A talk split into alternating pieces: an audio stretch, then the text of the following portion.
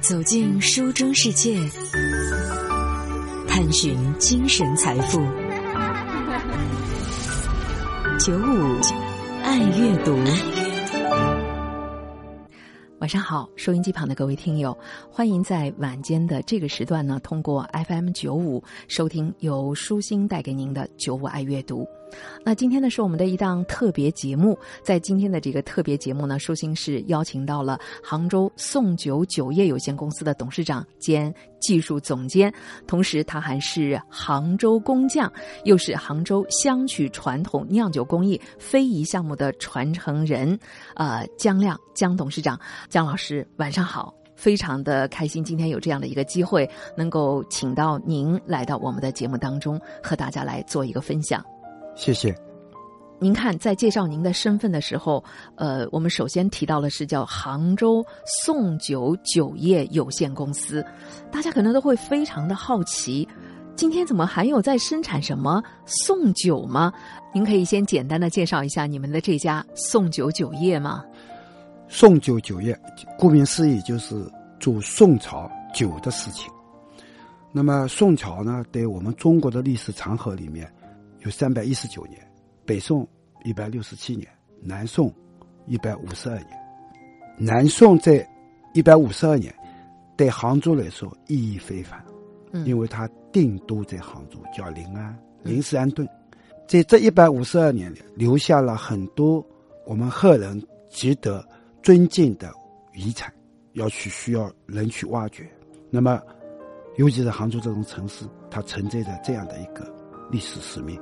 那么我们呢，呃，作为一个宋酒酒业有限公司，本人作为杭州工匠和非遗项目传承人，就是尊敬这个宋代的酿酒的技艺，因为在宋代有很多的人写了很多关于酿酒的专著，可能是在中国的历史长河里面是最顶峰的，所以说我们值得去传承与发扬。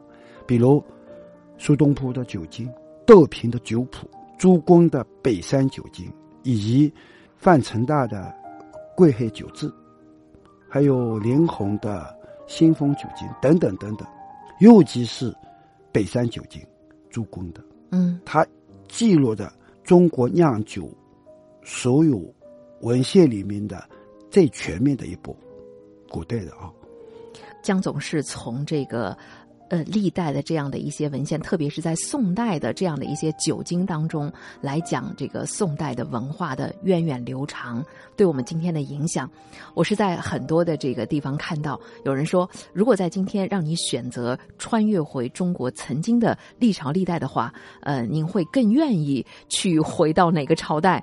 其中相当大的一部分说，他们愿意回到南宋的那样的一个时期，就是从酒文化的这个角度来看。您怎么来理解这么多人他们说愿意穿越回南宋当时这样的一个时代的背景呢？因为宋代这个生活美学是非常高雅的，从它的服饰、器具和生活形态，很多古画里面都呈现出来。我们可能现在都值得去追寻的，也可以说是中国现在文化自信发展的一个根的起源，可以这么说。您看啊，就是我们这两年整个的浙江省也在不断的强调这个宋韵文化。那您重新想要去恢复这样的一款宋酒，那是不是也是基于这样的一种呃对宋韵文化的追寻的影响，所以才想要在这个宋代的那些酒精当中，才要去挖掘出这样的一款呢？为什么可能在其他的朝代也会有，而您独独选择了在那个时期的一款酒呢？因为中国的历史上，酿酒历史是很久远的，有史料记载有五千多年了，有些说七千多年。我们的酒神可以说酒神夷狄和杜康，那么这两位就是我们说是中国酿酒的鼻祖。鼻祖，嗯。那么宋代的酿酒，因为基于它的文化繁荣、经济发达、科技创新，一直领先着整整个世界。将有记载的，关键在于记载。很多的史料记载的中国传统的酿酒技艺记载的不不具体、不充分啊，断层了。那么中国的历史，改朝换代的历史，到后面是比较多的。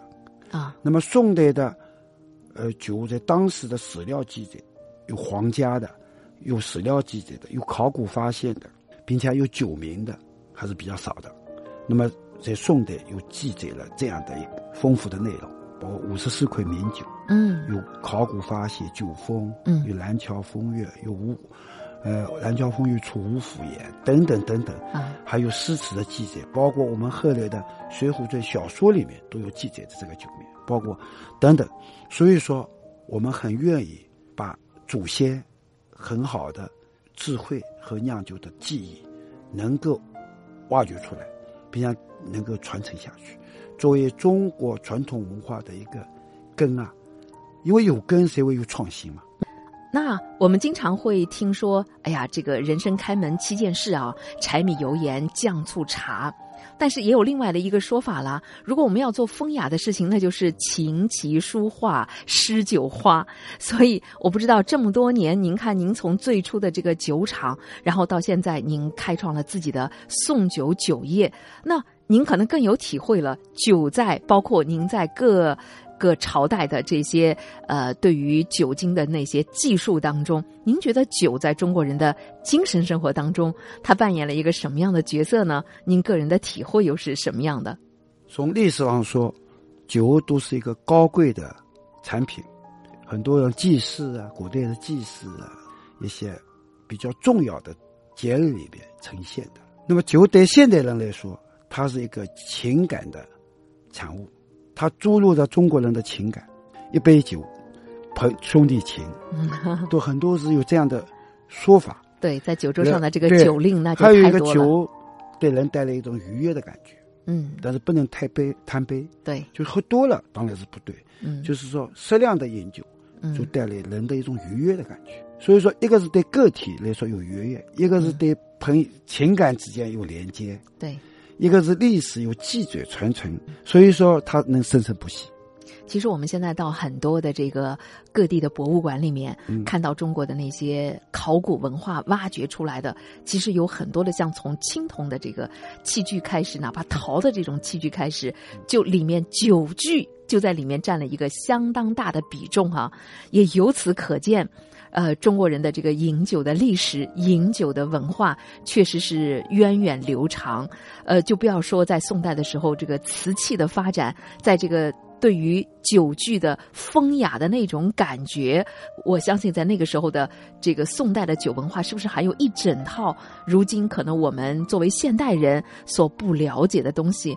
嗯、您是不是也可以给我们来做一个延展的介绍呢？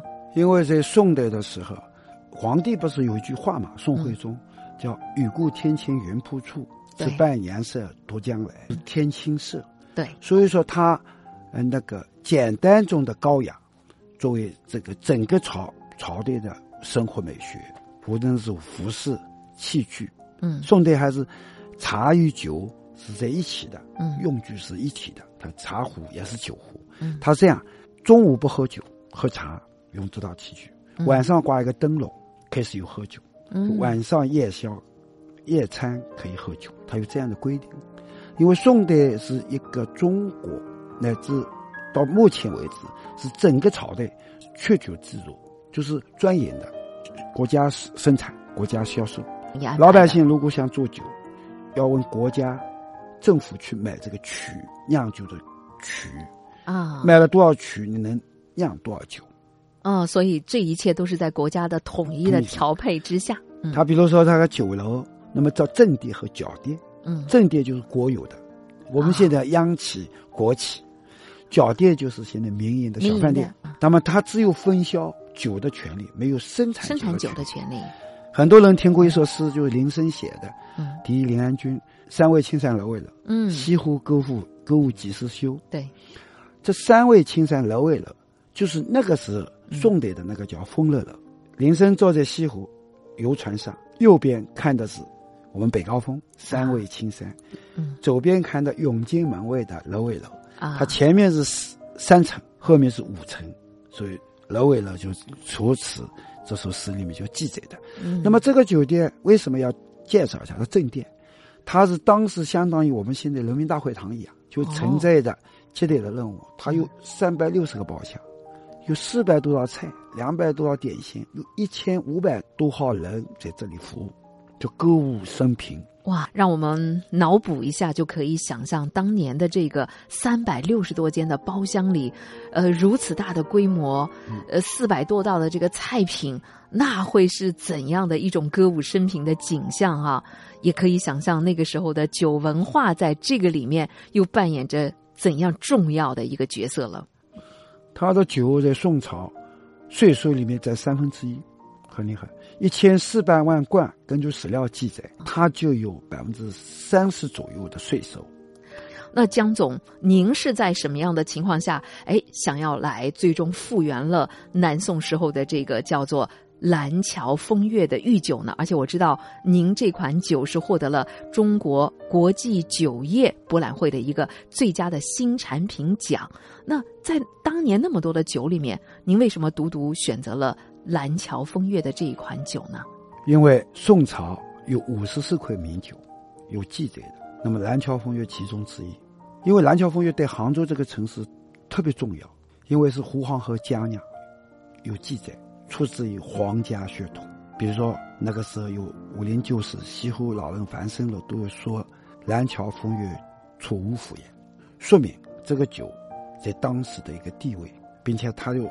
比较详细的记载了皇家的吴王和佳酿的，然后雪泡梅花酒的，然后包括在《水浒传》里面都要记载后人的，包括吴敬的诗词“蓝桥风月两相望”，这都有记载。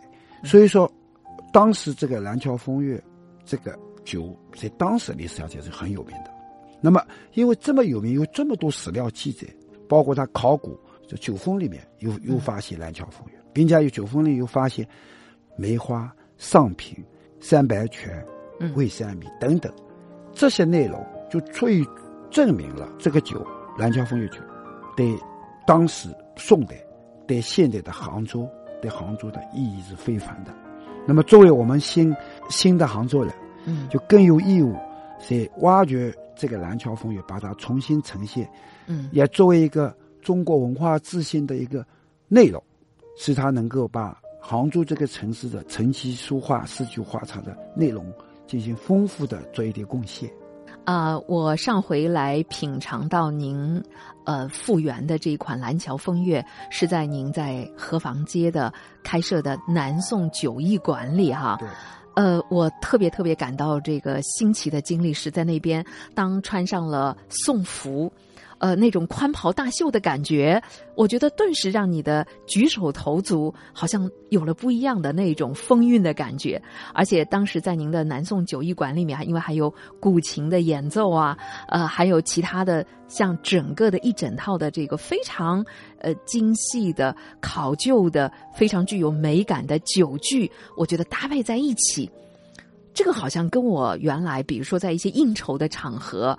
大杯大杯的，大家那种干杯喝酒，那种狂放的豪饮，哎，我觉得有一种特别不一样的风雅的感觉。所以我也很想知道，您看您复原了蓝桥风月，然后又打造了这样的一家南宋酒艺馆，呃，您是出于什么样的考虑，特别想要在什么样的一种状态下，好好的来复原当时这样的一种我们应该要值得去汲取的酒文化呢？嗯，因为宋代啊。这个生活美学是很高雅的，要久远了。很多人都忘记了我们宋代这个这么高雅的生活美学和品味。你像汉唐有兵马俑在西安，对，可以呈现这个英雄豪迈这个场景宏伟。像明清时代有故宫，这个皇宫这个皇家气派。嗯，但宋代恰恰留给我们后人的很多的东西，但是没有一个。场景是能感知得到，我驾驶时候有画面感。那么我们就是想，宋代这么好的文化，我们嘴巴说人家看不见，想象不出我们先人是如此有品位的生活，对生活美学是如此的追求、认可。正好有这样的一个机会，在我们这个杭州的南宋御街啊，大同巷这个地方三十五号，嗯，就这种老宅，就把宋代的。美学、生活美学呈现，它服装、仪式感器具。那喝酒包括它的家具的陈设，基本上是以宋式家具的官制而制定的，然后把宋代的酒、食、茶、艺这种融合到生活美学里面呈现出来，是人家在这里面通过这一场穿越式的感知、感受，能够了解更好了解我们先人的生活美学。所以我觉得。这种体验极其的难得。如果正在收听我们节目的朋友，我觉得真的很有必要到这个南宋御街的南宋酒艺馆来上这么偷得浮生半日闲的穿越之旅哈。这个感受，我觉得一定是非同凡响的。说了这么长时间的宋酒呢，到底在宋代的时期，酒文化在人们的生活当中扮演着怎样的角色呢？我们不妨通过这样的一个插件呢，更详细和全面的来了解一番。对于宋代而言，酒文化的确占据了很重要的位置，上至皇亲国戚、达官显贵，下至商人、农民、平头百姓，几乎所有人都钟爱这种特殊的饮品。而在这之中，有一类人对酒的热爱超出了其他阶层，就是宋代的文人们，甚至可以说，酒文化的繁盛对于促进当时的文学创作起到了至关重要的作用。文人以酒作为一种传播媒介，通过这种奇妙物质的催化，创造出了更多的文学作品。唐代的文人喜欢豪饮，对于酒的渴求几乎到了癫狂的状态。到了宋代以后，虽然酒文化的发展更加繁荣了，但是宋代文人更加推崇一种半酣微醺的状态，因为在他们看来，这样的饮酒方法才能使文学创作迸发出不一样的激情。那么，在宋代，酒在文化生活中具体扮演了怎样的角色呢？一，在酒中寄托相思。古往今来。文人志士们在表达自己的相思之情时，会运用到很多不同的意象，比如月亮和杨柳。而到了宋代之后，文人开始运用酒的意象来寄托相思之情。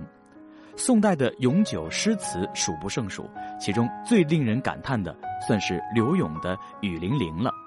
他在词中写道：“多情自古伤离别，更那堪冷落清秋节。今宵酒醒何处？杨柳岸。”晓风残月，你看酒的加入，使得这份相思的哀愁变得更加的沉重。二，借酒抒发自己的情志。宋代虽然是一个大统一的局面，但是前朝留下的民族矛盾却十分尖锐，甚至一触即发。这时，充满忧患意识的饮酒诗词开始大量出现。在这其中，就有一首张绍文的《泪江月》，深刻的将豪情壮志寄托于酒中。他在词中写道：“举杯呼月，问神今何在？淮山隐隐。”短短几句，抒发了诗人的苦闷之情。三，花前月下，借酒烘托欢乐的气氛。如果表达相思、寄托情怀是一种消极的饮酒状态的话，那么酒所表现的花前月下的快乐氛围，才是它最为人们所喜爱的理由了。宋代的文人们在饮酒时，往往会同时进行赏花赏月的活动。苏轼的《水调歌头》就表现出了浓烈的感情：“明月几时有？把酒问青天。不知天上宫阙，今夕是何年？”像苏轼这样将情感融于酒中的例子数不胜数。四，酒文化创造了丰富的词牌名。在宋代，文人聚集在一起吟诗作乐时，都一定要喝上两杯，单纯喝酒无趣，也就添点乐子。这个时候，文人作诗输了的要喝酒。正是因为这种酒文化，才有了调笑令。天仙子、水调歌等众多词牌名固定下来，这对中国文学具有深远的影响。而在四大名著之一的《水浒传》里，前后就总共出现了六百多次大小酒席，既有厅堂中的觥筹交错，又有小酒家里的推杯换盏，向后人呈现了当时一幅丰富的酒国风貌。通过前面的采访，您是不是也感受到了那句话？说的就是没有一个朝代比宋朝更懂得美，没有人比宋人更懂得生活。今年电视剧《梦华录》的热播，更是让很多的人啊梦回宋朝，对宋代的生活方式也生出了无限的向往。那么，作为获评了杭州工匠的姜亮先生，他是如何与酒结缘，又是如何在对酒文化的开拓的过程当中找到了自己的人生方向的呢？他对于学习技术，对于人生的选择，又有着怎样的思考？欢迎在明晚的同一时间呢，继续来关注九五爱阅读，来听一听我们这次专访的下半部分。好了，感谢收听，我们今天的节目呢就暂告一个段落。明晚的同一时间，节目当中我们再见。生活中有一些美好的事情，比如和朋友一起听听音乐、说说话，比如读一本好书，读书。让心灵宁静开放，就像一朵蓝色的鸢尾花。世界可能迷茫喧嚣，人们可能擦肩而过，但在声音飘扬的时间里，我们在一起，度过一段美好时光。FM 九五，浙江经济广播，九五爱阅读，舒心主持。